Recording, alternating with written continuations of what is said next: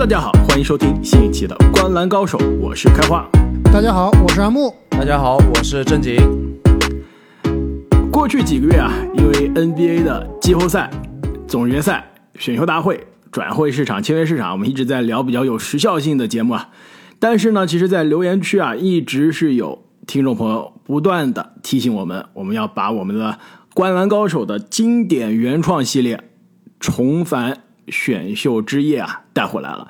那其实，在过去三年的时间中啊，我们是陆陆续续的给大家带来了从二零一七年一直回溯到二零零七年，十一年 NBA 的选秀大会啊，我们跟大家每一年的选秀大会都重新穿越回去啊，跟大家把历年的乐透重新选了一遍。那么，在大家的呼声之中啊，随着我们休赛期的到来，今天我们又再次重返选秀大会了。那今年呢，应该是今天啊，我们将会穿越回十六年前，二零零六年的夏天。其实现在想想，零六年都过去十六年了，是不是有些难以接受？开花，你零六年的时候是不是还在家里玩泥巴呢？那是属实玩的有点晚啊。那就是真的是啊，对啊，阿木，你你把我的这个年纪夸的也是太看得起我了，是吧？就把我想的跟零零后一样。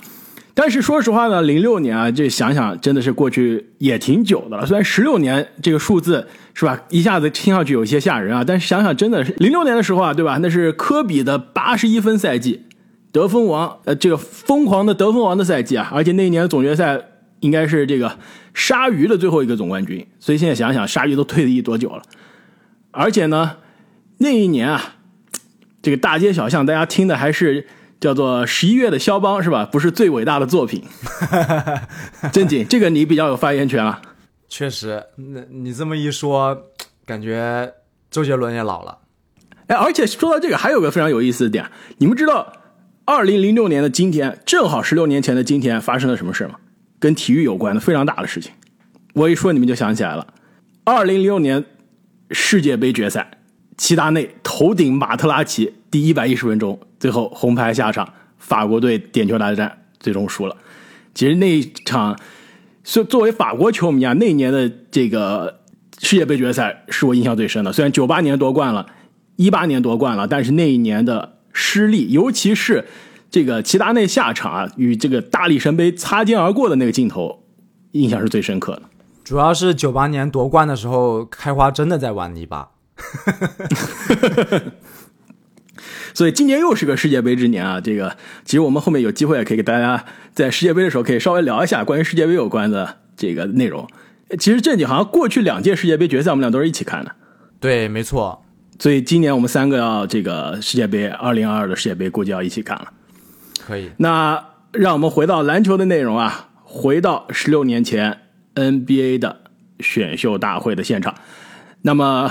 要不你们两位跟大家再介绍一下我们重返选秀之夜的规则吧？我们到底怎么选？那么我们是三位主播啊，将作为三十支球队的总经理，穿越回选秀当天的现场。所有选秀大会开始之前的所有交易，我们默认已经发生了。之后。的所有的交易，我们默认没有发生，而且呢，我们是带着现在的记忆回去的，所以是相当于开了天眼的，可以去选秀大会上啊改变这些球队，改变这些球员的命运。没错，要考虑球员的能力，对吧？也要考虑球员的这个伤病属性啊。当然了，他的这个职业生涯已经积累的成就，我们是要参考的，但并不完全是今年选秀大会所有人的这个成就的排名，对吧？因为我们要考虑穿越回去，你还是要选一些有上限的、让人有期待的球员。虽然最终他实际的职业生涯，呃，成就有可能有些低啊，但是你回去选，还是希望可以选择一些可以改变历史的人，而且呢，还要一定程度上考虑他和这个队的适配性。比如说，这个队里面已经有三个中锋了，可能我在中锋和后卫里面啊，我就更倾向于选一个后卫。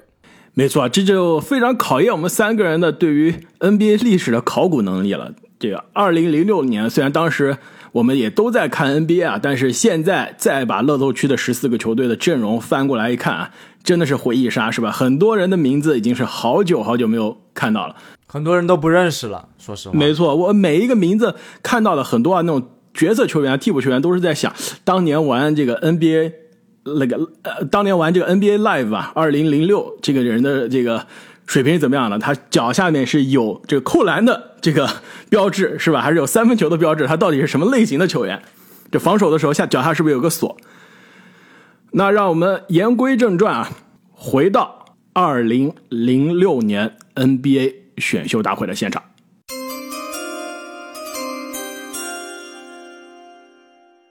多伦多猛龙队以第一顺位选择拉马库斯·阿尔德里奇。毫无悬念，我觉得这是本届最无悬念的选择。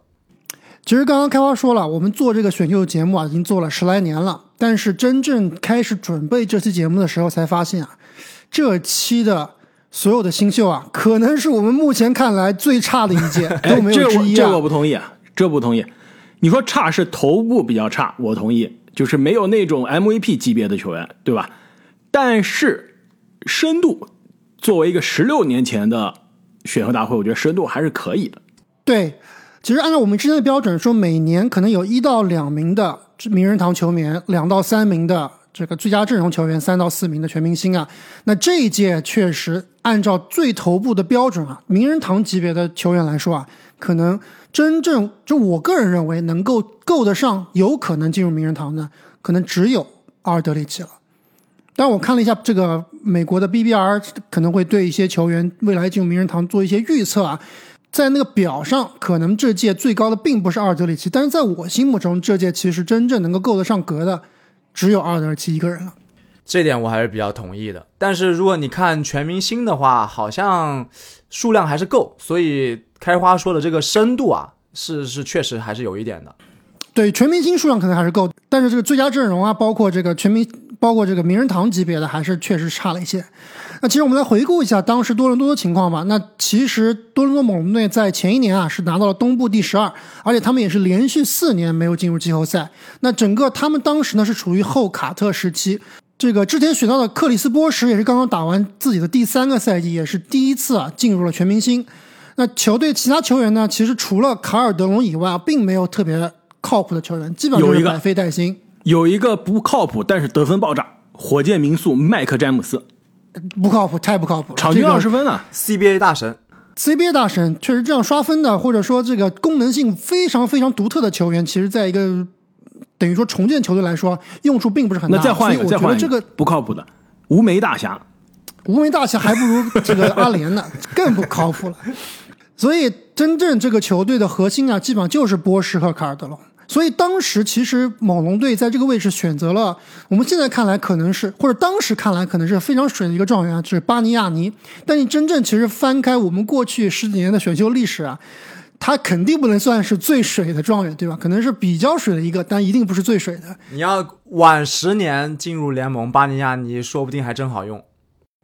真的，其实我就想说这点，就是当时猛龙队选巴尼亚尼，而且他们队内已经有了克里斯波什这样的球员，就未来的全明星名人堂级别的球员啊。这个时候选巴尼亚尼确实还是意识比较超前的。其实他用这个状元位置来选一个未来的五号的空间型五号位啊，确实是思路比较超前。你知道有一个重要的原因吗？零六年 NBA 季后赛哪两支这个球队进总决赛？热火小牛啊！牛，对啊，诺维斯基刚刚打完职业生涯，到那个时期最好的一个赛季，险些就夺冠了。所以那时候诺维斯基是很火啊，所有的球探，尤其是猛龙的当时的总经理科朗吉洛啊，就是说巴尼亚尼就是下一个诺维斯基，意大利版的诺维斯基。整个选秀之前，他都一直在意大利，就是看巴尼亚尼打球啊。所以说，当时把他标上诺维斯基这个标签啊，也是让他的选秀的顺位有些水涨船高了。但当时他这个思路是对的，人确实是选错了。但巴尼亚尼确实在一个 NBA 只能算是一个比较合格的这个首发或者说轮换球员了，对吧？那我们现在重回选秀大会啊，这个如果开了天眼的话，我这里选阿尔德里奇真的是太适合不过了，绝对是高配版的巴尼亚尼，对吧？刚刚我说了，阿尔德里奇是本届最接近名人堂的一个球员。那我们看一下他的履历啊，到现在啊，今年可能到现在没合同是吧？就下赛季照理说应该还是会打 NBA 的。这个湖人 你怎么不说勇士呢？对吧？七次 NBA 全明星，两次二阵，三次三阵，拿过当时的这个新秀一阵。总体来说，按照硬履历来说，他确实是够格进入名人堂的讨论的。我再给你加两个荣誉啊，他还是 NBA 官方选出的这个零九到一九这十年的十年最佳阵容的三阵中锋。没错，我记得我们当时夏天做节目的时候还聊到这个话题，跟我们的丹尼一好朋友。对，对对对，虽然有点争议啊，但是毕竟人家是入选了。而且其实在我这里看来，除了你这样硬履历过硬以外，还会有一个点，就是你在你的印象中啊，这个球员是不是在季后赛中有高光表现？其实他在我心中，如果想到阿德季后赛的表现，我就会想到那一年啊，就是应该是一四年火箭季后赛首轮对阵火箭那个系列赛，对吧？也是这个幼年利拉德啊，呃，初次成名，这个初次成名，这个代表利拉德看表，利拉德时刻的一点零版本，对吧？当时绝杀淘汰了火箭。那其实，在那个系列赛中啊，阿德的表现是非常非常优秀的，华德呀甚至是没错，真的打爆霍华德，特别是在第二场比赛里面拿到了四十三分啊。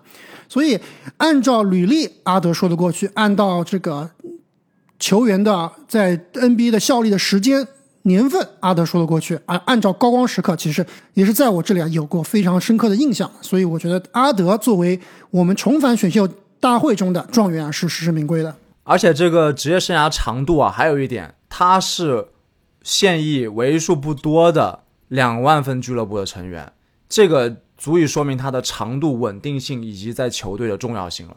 而且作为一个这个多年效力开拓者的球员，其实你按照他，我觉得他是可以在开拓者球衣退役的。他是开拓者历史上篮板第一、得分第三，而且我觉得应该是他们历史上的，目前来看是历史第三人，除了德雷克斯勒、除了利拉德以外，应该就是阿尔德里奇了。而且呢，阿尔德里奇还在本届的所有的新秀中总得分第一、总篮板第一、总出场的时间第一。那么出场的场数啊，其实也是很有可能下赛季继续打的话，也要成为第一了。现在是第二。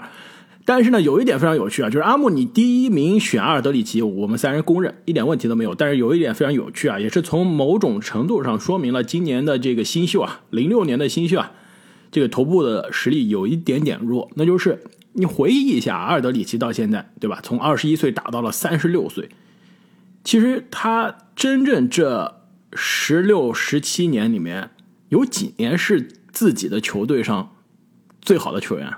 我觉得可能顶多 两三年不到了，对吧？因为职业生涯的早期，身边有一个同届的队友，很快名气要超过他了。那个队友，对吧？退役了之后，离开了之后，很快伊拉德又起来了。伊拉德起来之后，他换队了，去了卡哇伊身边。那这卡哇伊是老大。那卡哇伊受伤那几年，可能是阿尔德里奇唯一的、为数不多的职业生涯是球队第一人的。后来德罗赞又来了，然后德罗赞来了之后，这阿德里奇很快又去篮网了。所以其实职业生涯我数来数去啊，可能顶多三年是自己球队最好的球员，其他十几年啊都是顶多是老二的位置。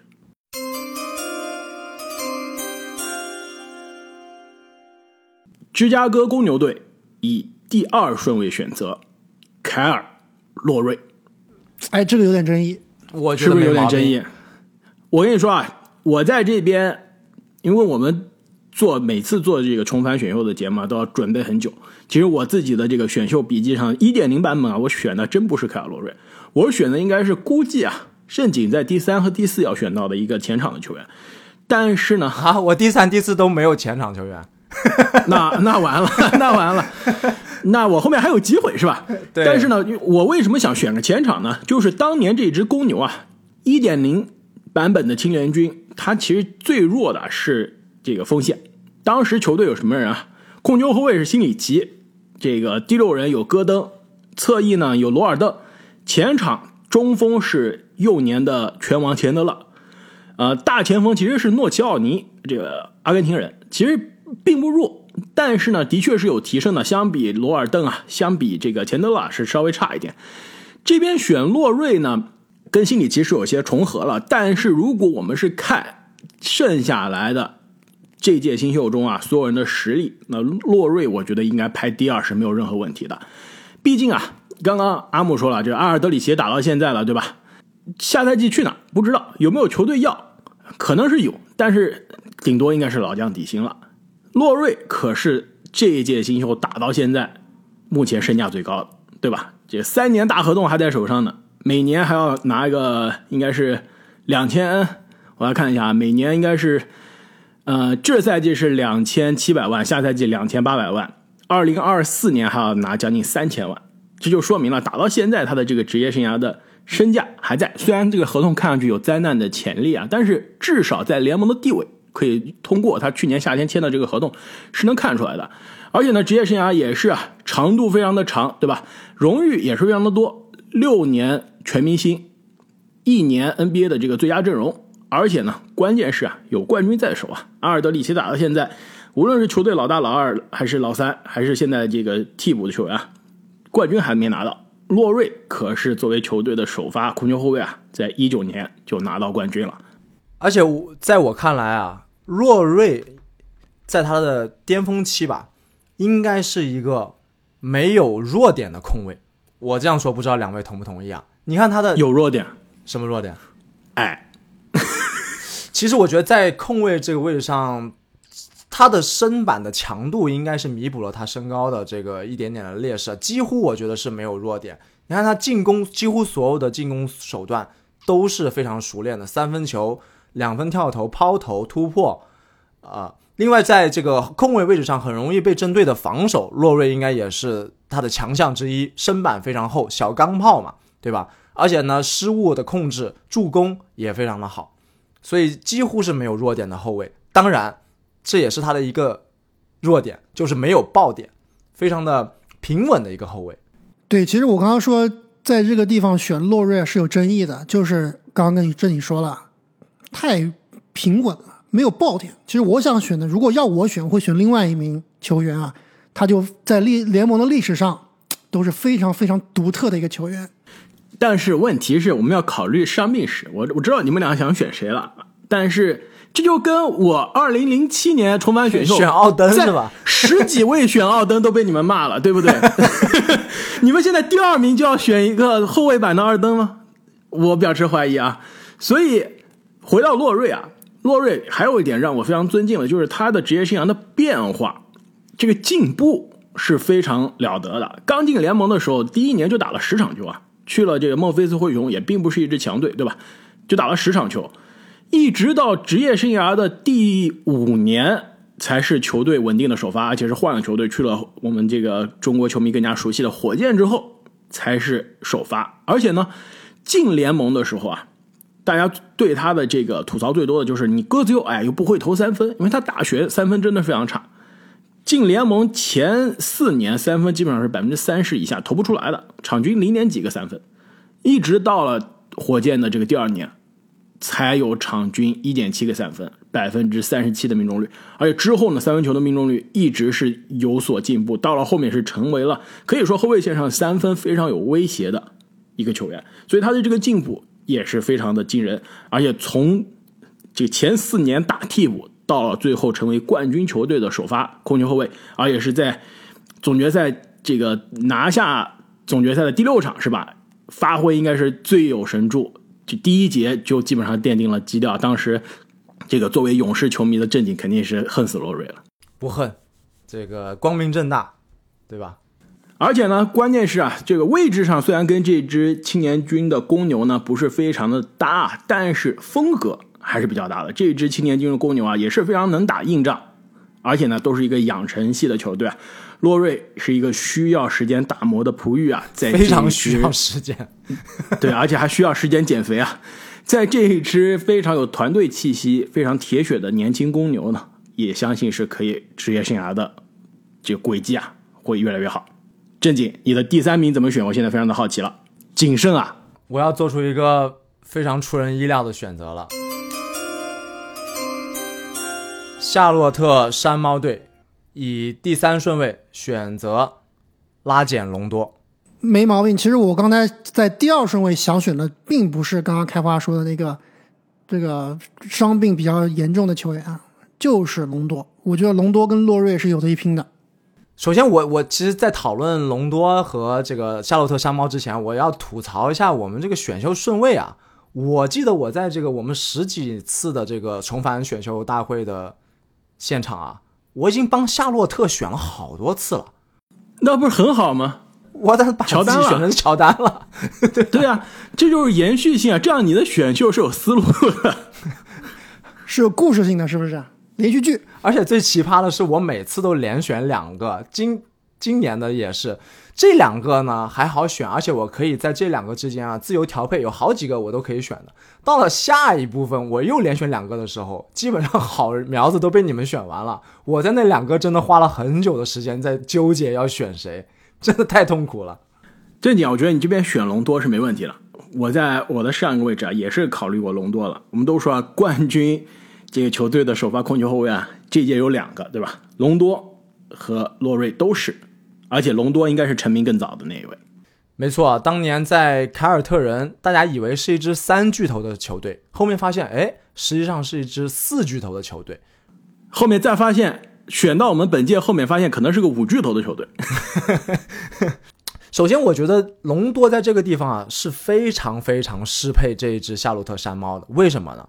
因为当时我去查了一下数据啊，那么夏洛特山山猫在他们的前一个赛季啊，投着联盟几乎是最多的投篮出手，联盟第二，但是打着全联盟最多的铁，就是命中率是全联盟倒数第一，进攻稀巴烂，就一句话可以概括：投篮选择差。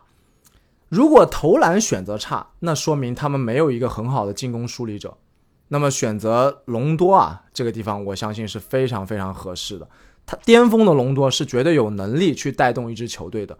那这一支球队其实并不缺得分能力啊，有好几个人得分都上双的，但是出手的选择真的非常的差。而且刚刚两位也说到了，我是非常相信这个冠军成色的，有这种冠军的。呃，潜力的隆多，可能啊是可以把这只夏洛特山猫带出泥沼的。而且我们印象中，隆多一个非常经典的时刻啊，就是当年他去国王的时候，隆多是号称可以背下全联盟三十支球队所有战术的男人。当时啊，他就是在一个最后的一个防守回合，指挥考辛斯到一个无人的底角，当时考辛斯还非常的纳闷啊，但隆多就坚持要他过去。结果对方的战术啊，真的就把球交到了那个位置，成功被这个国王防守下来了。这也是体现隆多球商的一个经典画面。你提到的那个国王的赛季啊，应该是一五一六赛季，也是隆多可以说职业生涯的最后一个高水平赛季了。场均十一点九分，六个篮板，十一点七个助攻啊，也是联盟的助攻王，职业生涯第三次助攻王，而且之前还有过一次抢断王。那再往之后啊，其实他在鹈鹕那个赛季打的也算不错，对吧？这个尤其季后赛算是非常的强，但是后面职业生涯在联盟啊，其实可以说陨落的这个衰退的有一些过快。但是不得不说啊，都有这个著名的这个季后赛隆多理论嘛，包括这个常规赛，对吧？全国直播隆多，对吧？一旦到了大比赛、大场面，隆多的发挥就是非常的出色。没错。那职业生涯呢？其实论荣誉啊，呃，并不是特别输洛瑞，四次全明星。刚刚提到了抢断王啊、助攻王，包括职业生涯是有两个总冠军戒指。其实我们又漏掉了这个湖人的那个，对吧？其实两次总冠军戒指，这一点是比洛瑞更多的。另外呢，还有一次啊 NBA 的这个最佳阵容和四次最佳的防守阵容。但是我的担心啊，就是隆多到这只山猫呢，你刚刚说山猫什么问题啊？投篮不准。隆多过去，这球队 投篮可能更不准了，是吧？不需要投篮，上篮，对不对？跑战术是的，没错。其实那只山猫我看了，这个阵容什么人啊？吉拉德·华莱士、布莱姆、奈特、奥卡福、菲顿，对吧？这这个伦雷蒙·菲尔顿可能是唯一一个能投篮的了，其他人都是没有空间的。再加上隆多，你首先把会投篮的肥顿的位置就占了，对吧？那肥顿不在场上，就是场场上五个人没有空间。后卫啊。啊，那还可以，那还可以，那真的是场上五个人只有一个人有投射的威胁了。但是呢，没有问题啊，因为这个山猫当时应该是刚刚打完第二个赛季，赢球基本上也不是这个球队的主心骨。但是球队当时选择是冲着投篮去的，你们还记得选的当时谁吗？莫里森啊，这个 NCAA 大神，对得分王，号称投篮很准的一个白人中锋，但是基本上打了一会儿就因为伤病彻底销声匿迹了。正经，下一位还是你，第四位你怎么连选？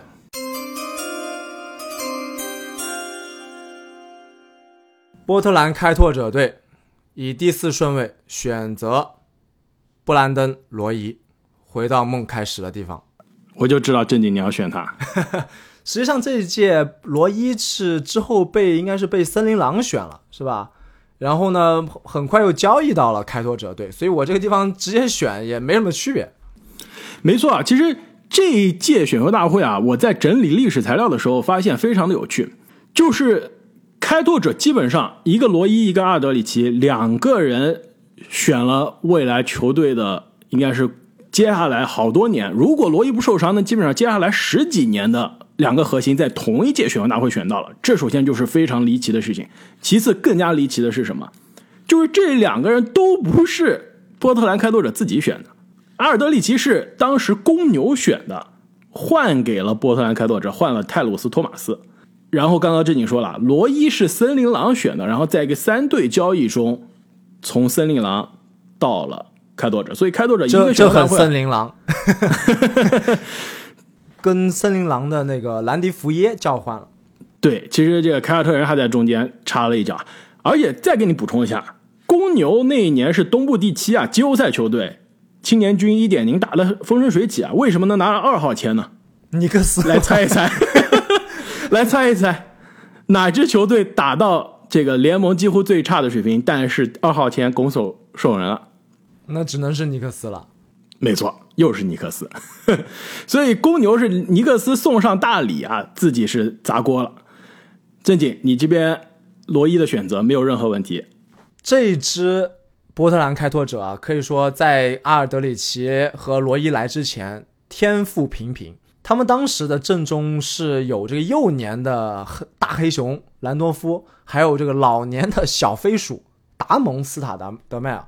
所以说啊，在这个地方，我就选择一个天花板有可能是最高的一名球员，来给这一个球队啊带来天赋。而且布兰登·罗伊真的，如果他没有伤病的话，绝对是这一届进攻天赋最高，而且自带自自主进攻能力，包括策动的能力，可以很好的提高这支球队的上限。虽然说这里还可能还有一些侧翼很很稳妥的选择啊，但我觉得这支球队需要更多的天赋。但说到罗伊啊，我就不得不说他的这个伤病。希望我们重返选秀大会啊！我作为开拓者的总经理，可以拯救他的职业生涯。但在真实的历史上啊，罗伊六年短暂的职业生涯做了七次膝盖手术，非常非常的夸张啊！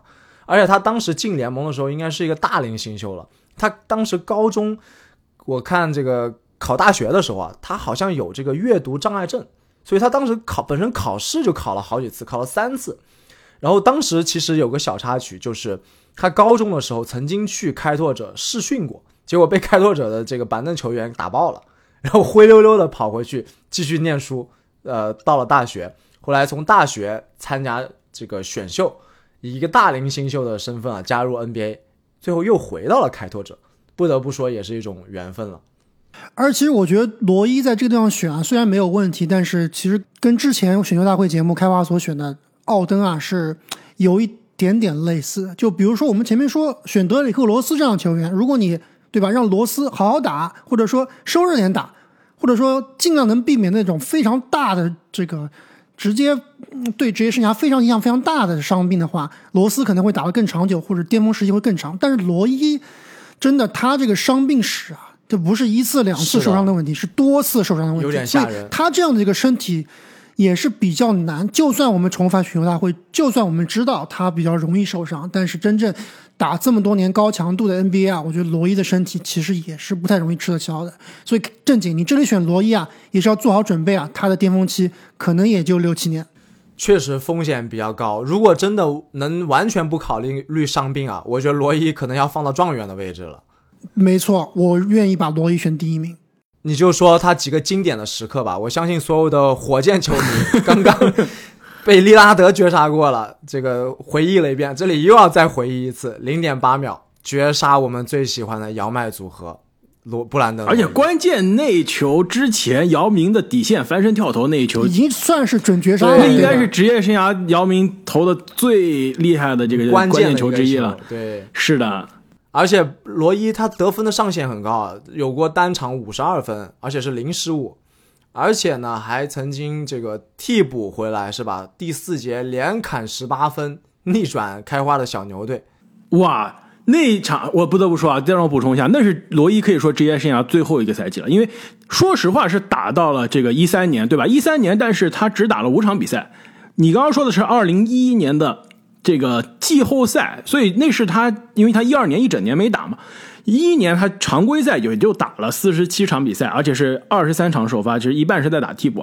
那一场应该是职业生涯最后一次高水平比赛，第一轮打小牛，大家现在知道小牛那时候是最终夺冠了，但是那场比赛真的是让我吓出一身冷汗，这不是吓出一身汗，我就崩溃了。我说完了，熟悉的味道又来了，又要成为一七年那个首轮被勇士黑八的球队了。而且那一场比赛结束之后啊，那时候还没有灌篮高手啊，如果有灌篮高手，对吧？我相信这节目里面大家都说，你看熟悉的味道，软蛋独行侠肯定完蛋了。那场之后，我自己如果让我那时候录比赛啊，呃录这个节目啊，我肯定也这么说。但是那一场也是正好给独行侠可以说是上了一课，提了个醒，警醒了。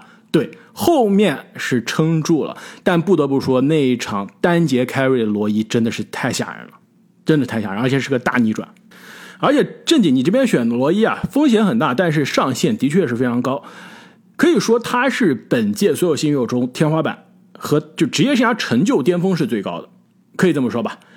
第一年是最佳新秀，第二年、第三年、第四年连着三年 NBA 全明星，而且一次三阵，一次是二阵。就二零零九年的时候，他是联盟的二阵，那可以说就是联盟的科比之后的联盟第二黄曼巴嘛，对啊，联盟第二锋卫啊。其实本届很少有人可以说在这个职业生涯在自己的位置上是可以排到联盟这个第二人的这种位置，所以说，你别忘了韦德，可能还是要跟韦德争一争。哦，可哦，对对对对，零九年的是韦德的巅峰赛季啊，真的这个可能是联盟第三啊，这个得分后卫了。那么也是非常希望啊，这个罗伊被正经选到了他梦开始的地方啊，这一次职业生涯的命运会更加好一些。亚特兰大老鹰队以第五顺位选择保罗·米尔萨普，连续第二次回到梦开始的地方，怎么样？可以，我觉得选他和选另外一个侧翼，在我这儿差不多。我其实让我选的话，我会选另外一名侧翼。对我排的也是另外一个侧翼排前面。你们在开玩笑吗？你们你们真的在开玩笑？论职业生涯的荣誉，米尔萨普这一届排在这个位置没有任何问题吧？四届全明星，一次最佳防守阵容，怎么样？你再找另外剩下来这届还有谁能接近这个荣誉呢？没有了。这届其实前五我觉得非常，呃，我觉得是是一个档次的。第六，我知道你们说另外一个人，但是他职业生涯长度，对吧？可能是米尔萨普比不了的，现在看来比不了啊。但是高度绝对是从来没有达到过，从来没有接近到米尔萨普的这种能力你说的是那个侧翼吗？我说的不是。哎，我好像说也不是那个侧翼。啊！我不知道你们说的是谁啊？你们是看错年份了。我我跟阿木喜欢那种打球帅的，你想想就行了。从二零一三年到二零一七年啊，连着四年是 NBA 的全明星，而且呢，这个职业生涯在老鹰的这几年，场均十七点四分，八点三个篮板，三点三个助攻，一点七个抢断，一点二个盖帽，可以说是攻防两端都非常厉害。而且职业生涯后来也是开发出了比较有威胁的三分球。那在这样一个空间型的四号位的时代啊，其实他是越打越适合 NBA，防守也不差。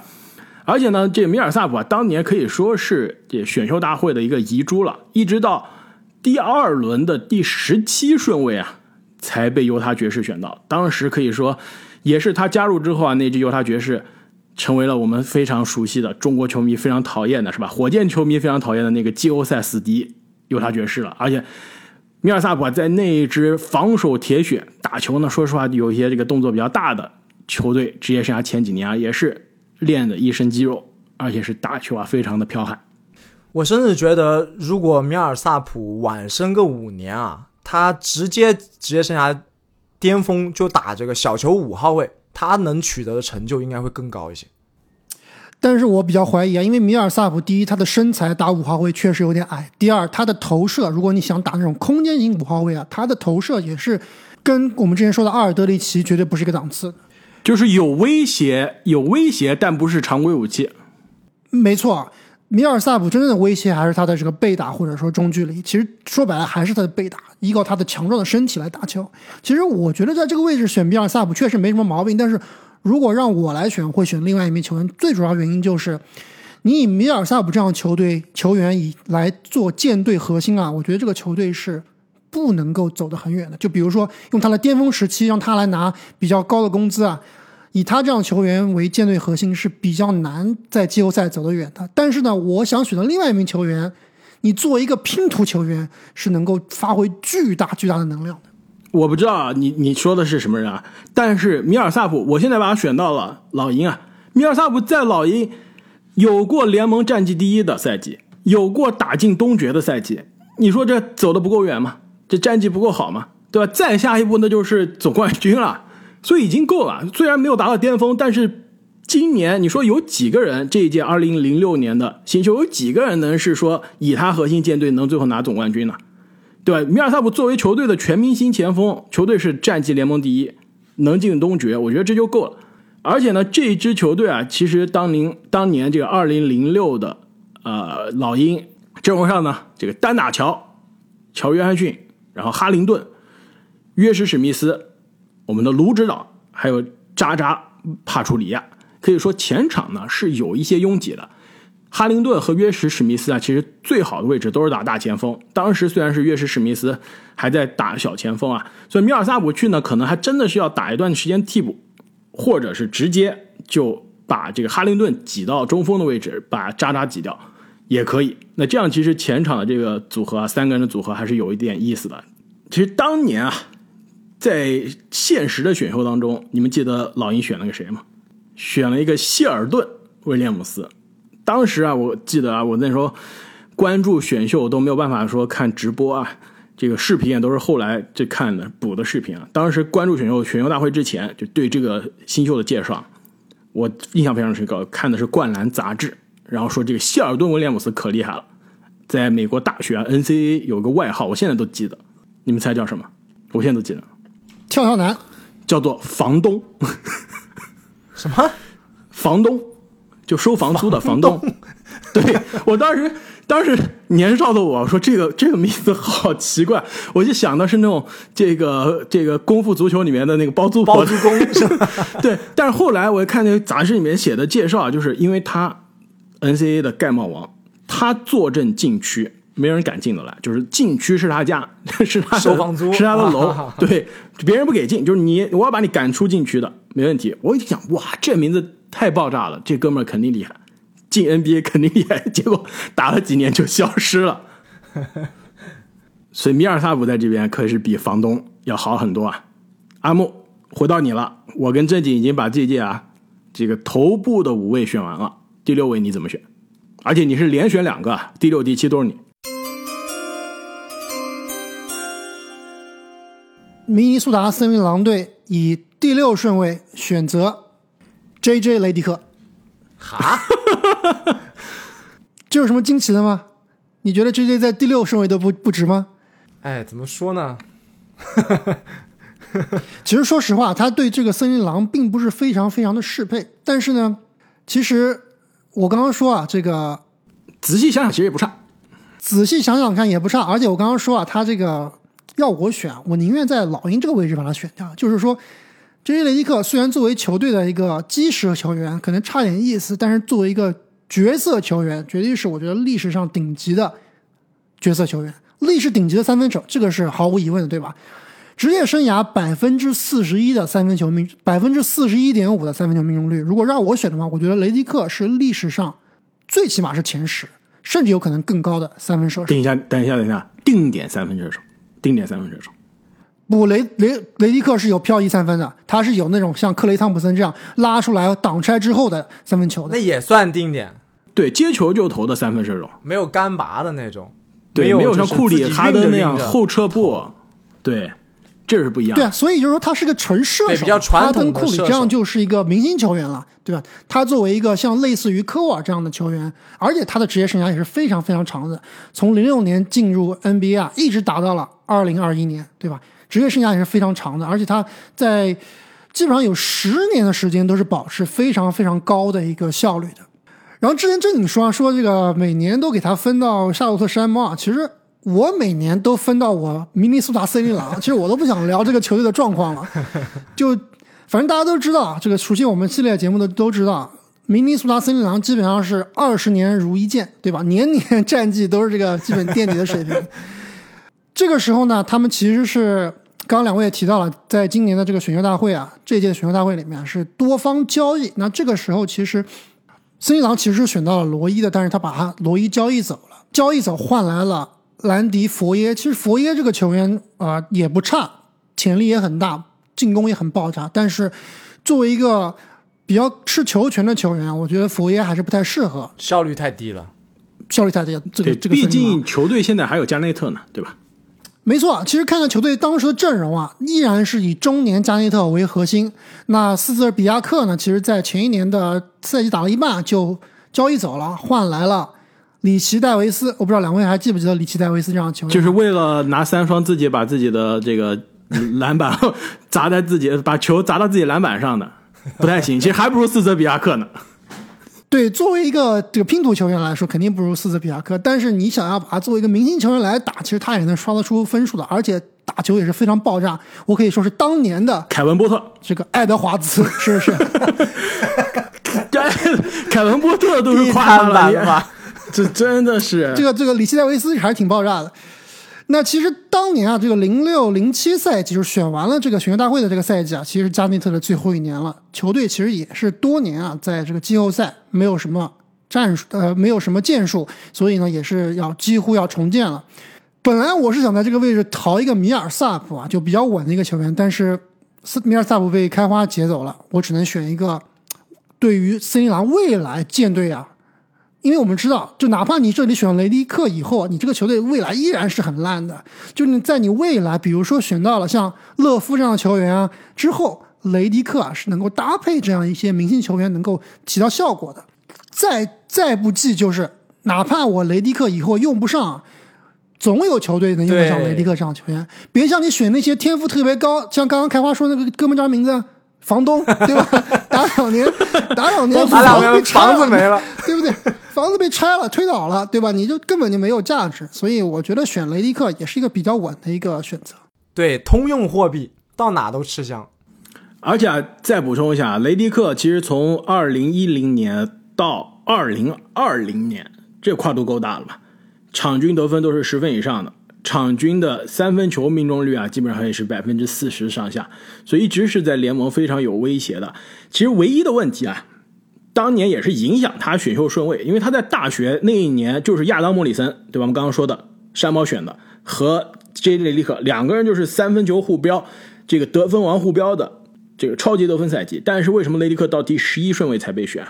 就是因为当时大家觉得他在 NBA 的防守肯定是被针对的，但事实上也是啊，他在 NBA 打了那么多年，防守积极是非常积极，但是基本上在任何球队都是被对面这个追着打，找他打，点名打，所以他这个防守其实是很难在一支冠军球队，呃，有就是不被针对，对吧？另外一点就是他这个出了名的负臂展。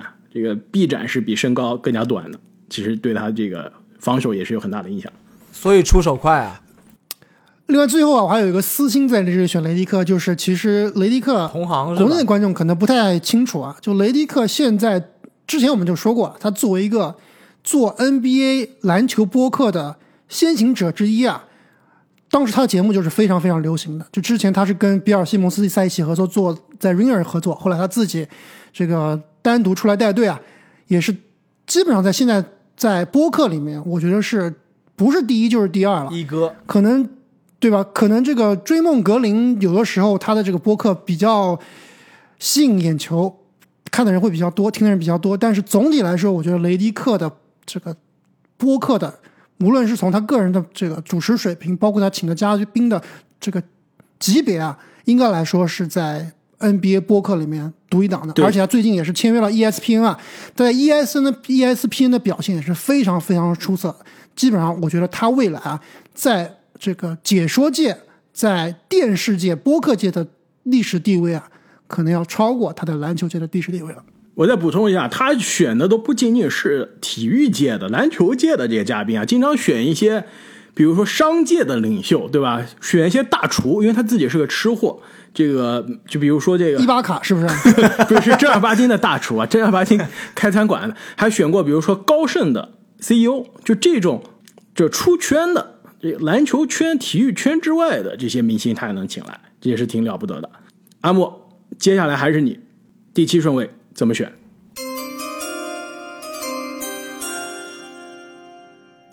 波士顿凯尔特人队以第七顺位选择 P.J. 塔克。我就知道他肯定是要被选走了。其实刚刚你说这个我米尔萨普选的不好啊，我就以为你要选皮什塔克呢。在我这，其实皮尔塔克是这一届的前六。那其实当时波士顿凯尔特的状况也是，这个前一年没有进季后赛。那再往之前，前两年其实虽然都进了季后赛，但都一都是一轮游，所以总体能感觉到这个球队在酝酿，试图酝酿酝酿一个大变革。我们也知道，就是在之后的一年发生了什么事情，对吧？所以他们在这个时候啊，其实是把他们的新秀啊选来的兰迪兰迪佛耶交易走的。他们呢是交易走了潜力新秀，想要换来集战力。当时是换来了特尔费尔以及拉特利夫。那特尔费尔其实在另外这个后一个赛季啊打的也就那样。拉特利夫呢是正更是作为这个首发中锋啊，打了两场就赛季报销了。所以这个球队明显感觉他是在求变，但是呢，之前求变的几个赛季啊都没有成功。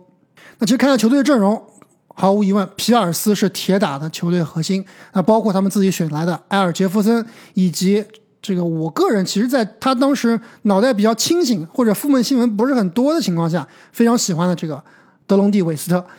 但是你从他们这个交易来看，就是希望赢在当下，对吧？把这个七号秀的交易走了。所以我这里啊。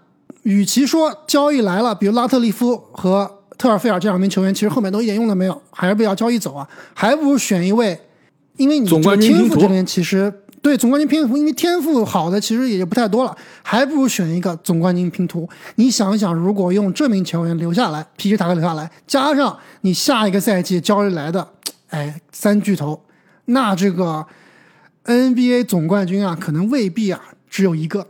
对吧？加内特、皮尔斯啊可能会有多个总冠军，那可能，哎，阿姆，你刚刚说的这阵容上还有一个人，当时还没出名，托尼·阿伦还在。你想想，这个如果这个阵容是防守是加内特、皮尔塔克再加托尼·阿伦，那估计对面湖人科比真的难受死了。而且 P.J. 塔克，我觉得我们之前说很多球员转型啊，这个打法的迭代、更新换代是吧？紧跟潮流。P.J. 塔克比较有意思的是，他打的位置更新换代、换代、迭代。从之前在太阳应该是有打过得分后卫，然后打过小前锋，最后打大前锋，甚至是中锋，什么都打过。没错，而且他的职业生涯呢，其其实也是非常的这个，呃，多舛是吧？一直是在第二轮第五顺位才被。当时的这个多伦多猛龙选到，但是呢，新秀赛季打了十七场球就失业了。而且呢，他当时其实现在最近这几年采访的时候才说啊，应该是去年拿到总冠军的时候才说，当时这个他去欧洲是吧，刷了几个 MVP 回来。对，但是当时他说了，他回忆了为什么被多伦多猛龙裁掉啊，就是后来他球队啊给他看录像，就说你看。你坐在场下的时候啊，在板凳上，你的这个肢体语言就不是想赢球的，经常垂头丧气，而且呢，感觉就是你这个就情绪非常的负面，所以球队对他这个印象非常不好，直接把裁了。所以他后来终于在欧洲，在这个中东打了五年球之后，才回到 NBA 啊。他说。我永远记得当时球队是怎么跟我说的，所以他后面到了任何一个球队啊，他都要把自己的态度端正，就是说这就是做事情就是这样的。你说我这事做不做得好是另外一回事，但我态度一定要积极，态度一定要好。所以后面的皮什塔克可以让我们看到，可以说是 NBA 这种这种蓝领顶级蓝领的风格，可以说在场上的态度，对球队赢球的贡献都是肉眼可见的。没错，职业生涯的巅峰也不用说了，这个去年季后赛对吧？二零二一的季后赛防杜兰特，包括最后啊跟着球队一起夺冠，成为了这个总冠军拼图啊。而且我刚刚说这个洛瑞是本届现在这个身价打到现在啊。十六年之后，身价第一，其实身价第二的应该就是我们的皮尔塔克了。刚刚在今年夏天是签了，跟七六人啊是签了三年的这个三千三百万，这个每年将近啊一千一百万的合同啊。所以在这样七六人争冠球队中，他还是有一席之地，而且是非常重要的一席之地啊，也能说明他职业生涯的这个长度和质量。哎，说到这，其实我想插一句，就是最后。这个事儿定下来，就是哈登主动降薪，然后签下塔克这个事儿定下来之后啊，我还是挺尊敬哈登的，真的。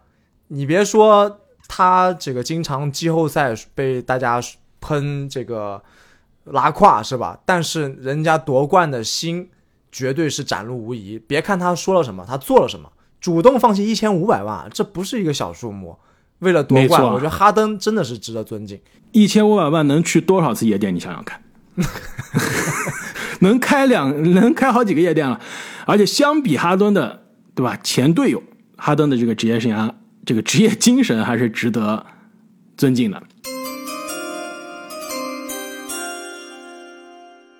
休斯顿火箭队以第八顺位选择本届上线天赋前三。而且是梦回开始的地方，鲁迪盖伊。哎，我还以为能捡漏我的小麦迪呢。你是捡不到了。这边选盖伊简直是跟我的剧本写好的一样。当时我就说了，只要到第八顺位，盖伊还在，我一定要选。不为别的，对吧？都不是说天赋啊，不说数据，就是为了了却当年作为火箭球迷心中的遗憾。其实当时选秀大会选到盖伊啊，我可开心了。虽然我主队是。小牛嘛，但是作为中国球迷，这个火箭还是算是所有人的主队嘛。我当时觉得这个火箭，对吧？经历了伤病折磨，姚麦都是受伤的零五零六赛季，我们要来一些新鲜的这个血液嘛。盖伊当时可是在大学出了名的，投篮丝滑，对吧？身材又好，这个打法又爆炸，可以说天赋当年前三没有任何问题吧？结合他的打法，结合他的这个身材。所以当时火箭选上他，我很开心啊。结果立刻转手换了，是吧？把把前一年弄来的水货这个斯威夫特 打包又还给灰熊了，换来了巴蒂尔。当时我是可难过了，我说这巴蒂尔是谁呀？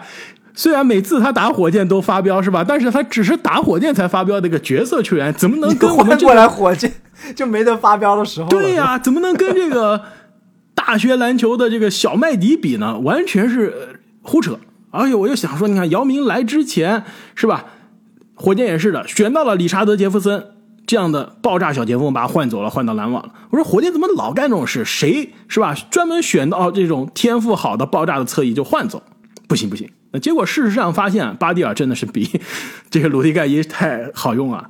但是不得不，我觉得让我有机会啊重选，呃，帮火箭啊改变历史。我还是要选鲁迪盖伊，而且当时大家现在其实都都还记得啊，火箭的阵容是什么？中锋姚明，大前锋霍尔舒，这个小前锋麦迪，后卫呢这个韦斯利、阿尔斯通，替补呢有卢瑟海德、穆大叔、琼巴里、海耶斯。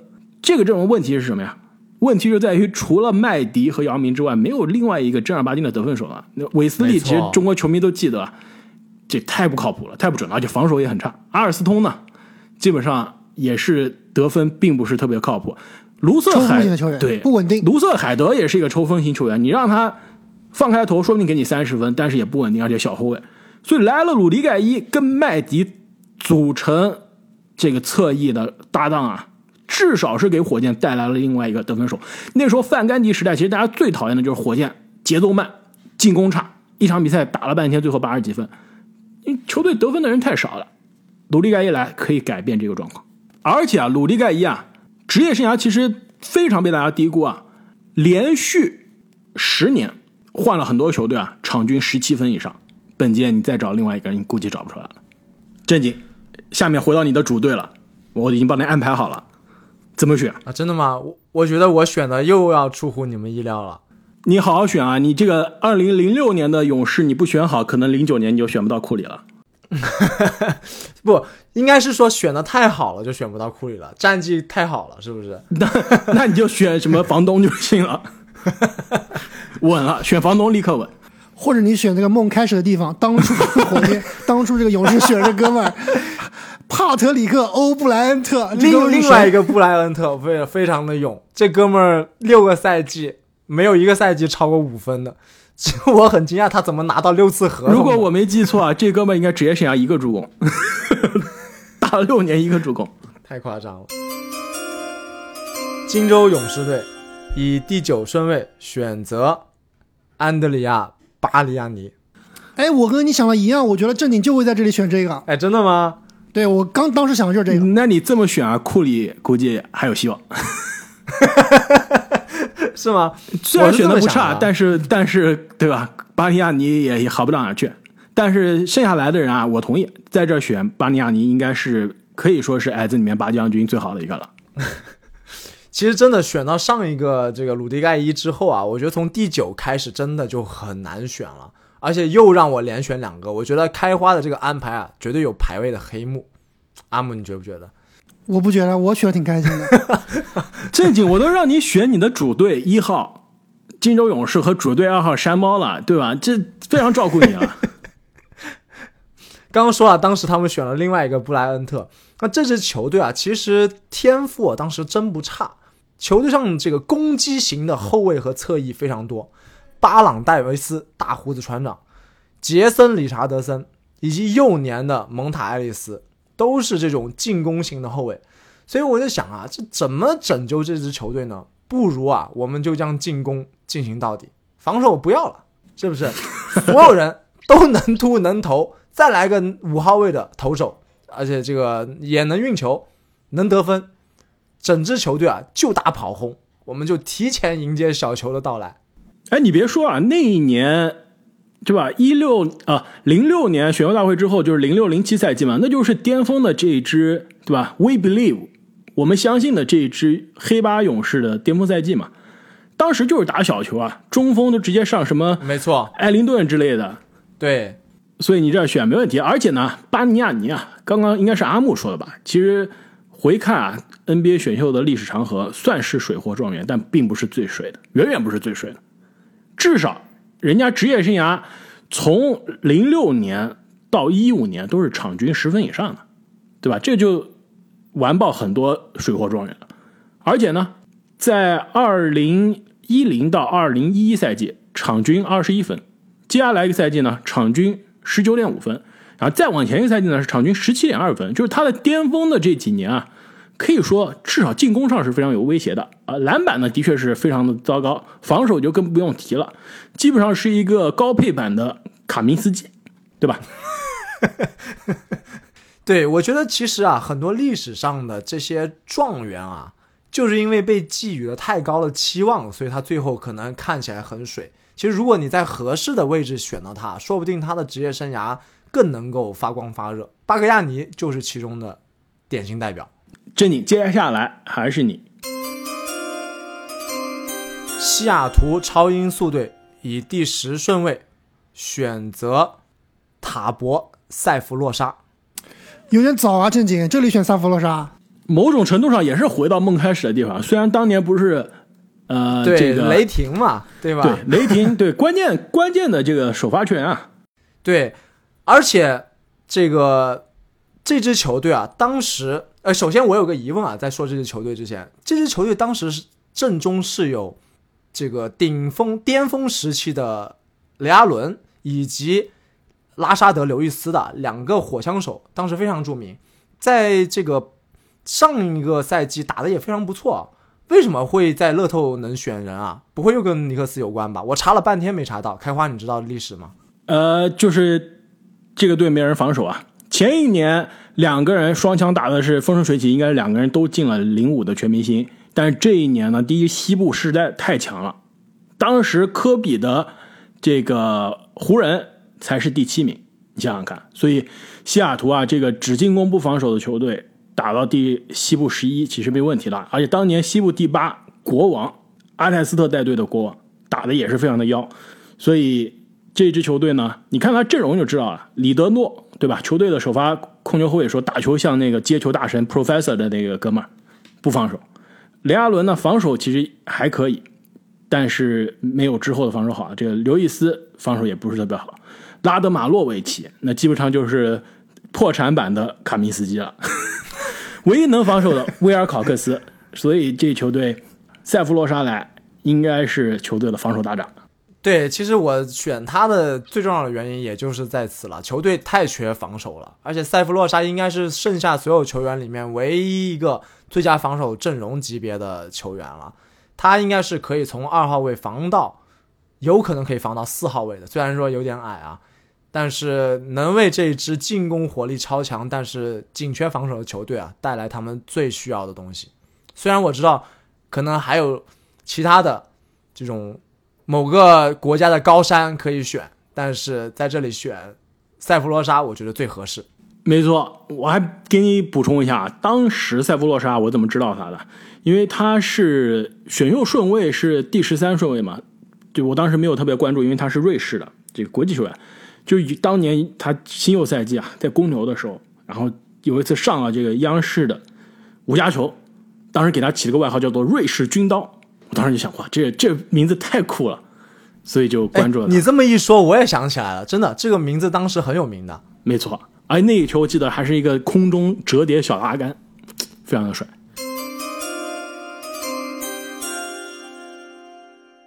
奥兰多魔术队以第十一顺位选择 J.J. 雷迪克，哦，不对，雷迪克已经被选了，那我就选另外一个 J.J.，J.J. 巴里亚，波多黎各一座山。世界小姐的老公，人生赢家，NBA 总冠军，布朗森一点零。你是你这个是太看得起布朗森吧？这里啊，应该是本届第一个落选秀出现了，因为我们好像每一年都会选到落选秀啊。今年的这个落选秀可以说是职业生涯也是多姿多彩。独行侠二零一一年总决赛的功臣，出了名的这个总决赛。当 单防这个詹姆斯被打，詹姆斯扛不动是吧？直接，我觉得那一刻开始，我我作为独行侠球迷啊，当年小牛球迷啊，就觉得詹姆斯心态崩了。你打巴里亚是吧？身高应该还没有我高的巴里亚，你居然都打不了，詹姆斯这心态真的是没了。巴里亚，你要是论他的职业生涯的数据啊，其实并不出彩，对吧？这个场均得分超过十分以上的赛季呢，常规赛也就六次。但是不得不说，看他打球你就知道啊，他对球队是非常有贡献的。场下是个非常好的更衣室的这个球员，那场上呢也是非常的无私，防守非常积极。虽然非常的矮，防守非常积极，但是有组织策动，有三分威胁。来到这支魔兽霍华德啊，舰队核心冉冉升起的奥兰多魔术啊，非常好，也可以说是非常的不好，因为球队现在的控球后卫啊，弗朗西斯很快要被。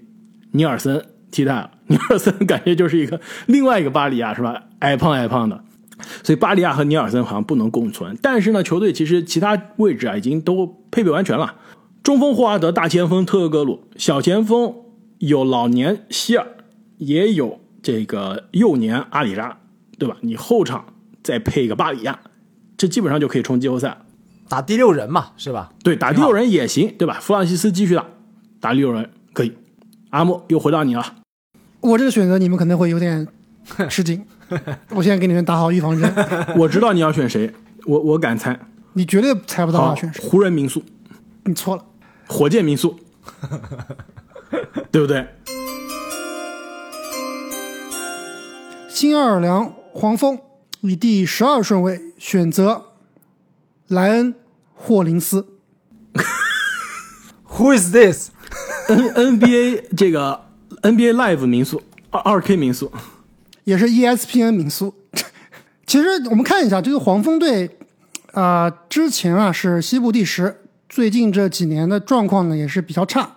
但是呢，这个球队啊有一名球员刚刚打完自己的新秀赛季，而且新秀赛季啊就变成了球队的头号球星，他就是蜂王克里斯保罗。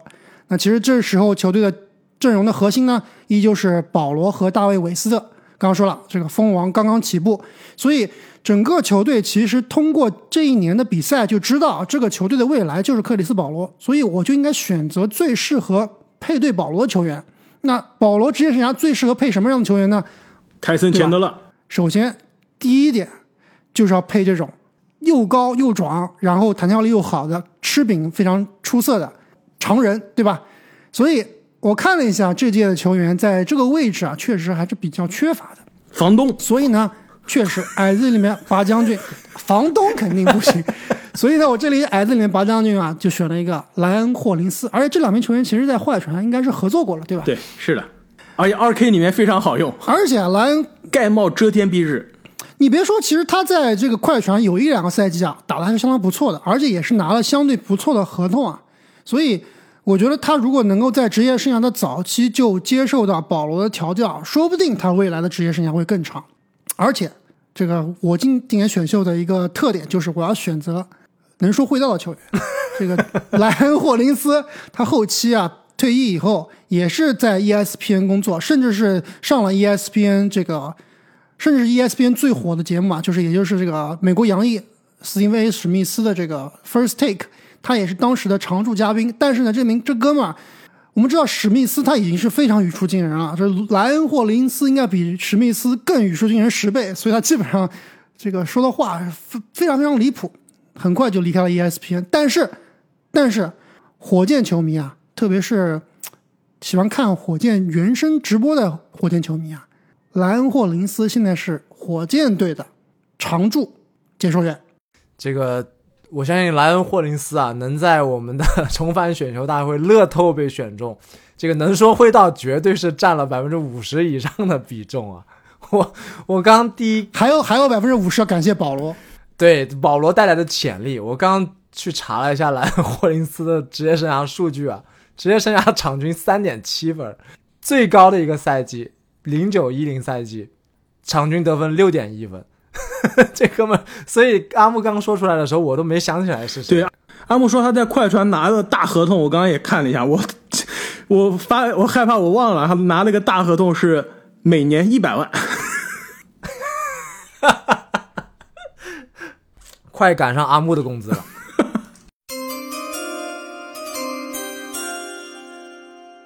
费城七六人以第十三顺位选择罗尼布鲁尔，还行。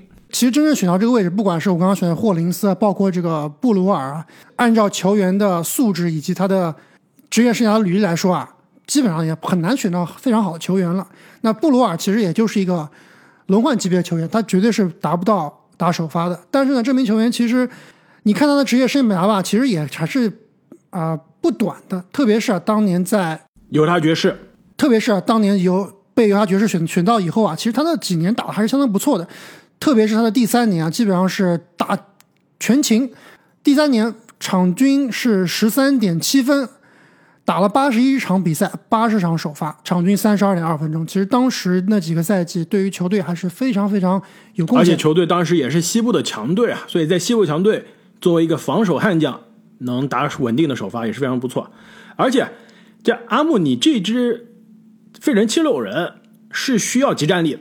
你这个时候选布鲁尔，我其实非常同意的，因为他是可以立刻给当时艾弗森带队的这个球队还是能带来赢球的贡献的。因为当时七六人是东部的第九名啊，是险些进季后季后险些进季后赛了，而且球队是有艾弗森、有老年的韦伯、有年轻的伊戈达拉、科沃尔，包括戴诺姆波特。其实这个首发五虎看上去真的非常强，攻防兼备。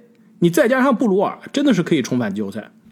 对，其实我当时看他们这个七六人阵容啊，还是有点疑惑的，因为我大概是想不起来最后七六人就艾弗森最后几年啊，在七六人到底是个什么状况。就是球队啊，你看阵容吧，刚刚开发出了，挺强的。照理说不应该是在东部啊打不出什么名堂来的，但是不光是前一年啊，他只拿到了这个东部第九。过去几年其实打的都不算好，基本上也是掀不起什么水花，所以这个球队当的问题到底在哪里呢？可能啊，真的就是在这个伊戈达拉，其实当时也是比较幼年，就这个位置如果能够换到比如说五年之后的伊戈达拉的话，我觉得他这个球队还是能上一个档次的。对这个艾弗森他的职业生涯有一点开始步入后后期了，他当年犀利的突破啊，这些效率啊，可能本来他就不是一个以效率见长的球员，那到了后面啊，效率更加下降了。那而且队里面也没有穆特姆博这种超级防守专家了，给他擦屁股了，所以来一个布鲁尔真挺不错的，就有点和今年这个莫莉和吹杨的这种组合有异曲同工之妙。对，而且其实那个时候的。就是刚刚结束的那个赛季的艾弗森啊，其实得分效率还是在的。他当时应该我没记错的话，场均三十三分。因为那个零五零六赛季是非常著名的，三个人得分上三十，应该科比是三十五点几，艾弗森是三十三点几，然后勒布朗是三十一点几，然后这个阿里纳斯是二十九点七，就是险些四个人是得分三十以上。艾弗森之前一个赛季应该是联盟的得分王，所以他得分没问题。问题是防守已经没有巅峰的那个水平了。另外就是，其实他对球队的这个策动啊，一直他其实并不是一个特别好的这个组织者。所以布鲁尔来策动是帮不上忙啊，但是防守绝对是可以帮上忙的。那还有最后一个漏透的选择啊。阿木，你的这个霍林斯的选择让我接接下来非常不好选。我这有好多人可以选，有两个湖人民宿可以选，我有两个湖人民宿，还有这个火箭民宿是吧？还有凯尔特人第五巨头，你们都忘了？还有一个骑士民宿，詹姆斯的好兄弟，这回是真的是詹姆斯的亲戚了，好兄弟。呃，那我一个个讲吧。我我我现在揭晓我的最终的选择之前啊，我来说一下这边可以选的，比如说兰迪福耶。刚刚你们都提到了，行不行？肯定可以行啊！他的第三年也是场均得分非常多啊，十六点三分。而且呢，他在快船在保罗身边的时候，可是正儿八经的是球队的关键球员，是吧？替补上来可以拿一个场均十一分、十分的样子。所以兰迪福耶可以选，对吧？除了兰迪福耶之外呢，刚刚说的湖人民宿香农布朗。如果你要是让我按偏好是吧，个人喜好，当时看球喜欢，那香农布朗我五加球那肯定爆炸，必须要选。这真的是他的这个职业生涯十大扣篮，对吧？现在不了解的年轻的球迷啊，拿出来看一看，那简直太吓人了。这个个子不高，对吧？对，一米九，但是呢，空接哇，各种各样空接、隔扣什么都来，就是基本上算是现在 THT 的翻翻版，有没有这种感觉？那比 THT 的爆炸一百太多了。那肖恩布朗对吧？另外一个湖人名宿，那另外我觉得开花，如果你要论长相的话，也可以选另外一名湖人名宿。你耳朵绝对是联盟里面 数一数二的大。乔丹法马也是湖人的夺冠功臣啊，对吧？你再开他玩笑，他毕竟这个冠军赛季是在湖人阵容中的，而且呢。职业生涯应该是两次，两个时间段是在湖人。第二段来湖人的时候啊，一三一四赛季可是场均十分以上的，场均十分五个助攻啊，这并不差。那湖人民宿讲完了，我这儿还有个火箭民宿。其实你要是论实力啊，我觉得这个位置选他没问题。火箭民宿，而且是零疯狂民宿，史蒂夫诺瓦克怎么样？当年版本的博坦斯，生涯三分球命中率百分之四十三。堪比雷迪克，一一二赛季三分球命中率，你们猜一下吧？联盟第一，你们猜一下多少？百分之四十六，四十七点二，吓不吓人？论实力啊，我觉得放他没问题，而且他在联盟进入的有点早，晚个十年来联盟那就是博坦斯了。但是论防守，比杰雷迪克我都可以移不过他。那你博坦斯都能拿大合同，斯蒂夫诺瓦克我觉得也能拿大合同，对吧？还有这个刚刚说的骑士民宿。丹尼尔·吉布森，当年詹姆斯身边的信赖的队友。你别说，这一届的射手还真挺多的。没错，但是啊，我决定选一个奇葩的，凯尔特人五巨头里安·鲍维。Who is this？其实里安·鲍维真的不差，非常非常实，基本上出道即巅峰啊。零八年总决赛第二场，波士顿主场打湖人，替补出场。垃圾时间十四分钟，狂砍二十一分，有一球抢下篮板，中路突破，直接超级劈扣。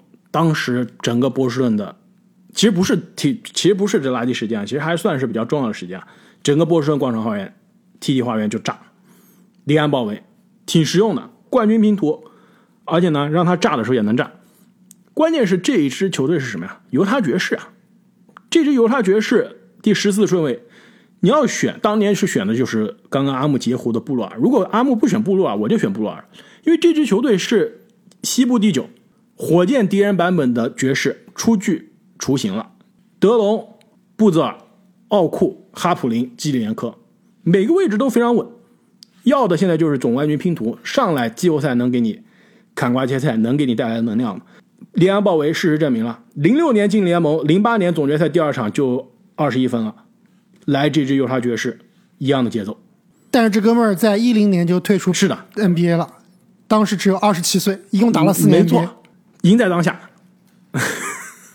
其实考虑到这个观赏性啊，泰鲁斯托马斯也可以选，对吧？就是当年的这个四号秀也是非常的爆炸。那么本期节目，我们关于 NBA 啊重返二零零六年的选秀大会就聊到这里了。其实每一次做这个系列的节目啊，我觉得都非常有意思，是吧？我们三个人虽然是要准备很久啊，但是给感觉其实真的就是一个像玩游戏一样，是吧？非常的真实的观感，非常真实的反应，而且各种回忆杀。没错，我相信啊，我们这个麦克风一关，我都知道正经要干嘛了。他回去把十一月的肖邦又打开了。再次听一听 那夜曲，而且听众朋友们真的也是非常喜欢我们这个节目啊！我觉得被点名最多的就是这个系列了，也是非常非常感谢啊所有听众朋友的支持啊，陪伴我们《灌篮高手》啊这个月正好走过了三周年。而且呢，应该是对三年前的这一个周，我们开始上传了第一期节目。而且呢，我们的这个重返选秀啊，也是跟大家一起走过了十二年的岁月。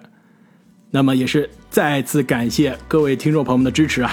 如果你喜欢我们的节目呢，千万不要忘记订阅我们的频道，并且给我们送上五星好评。我们下期再见，再见，再见。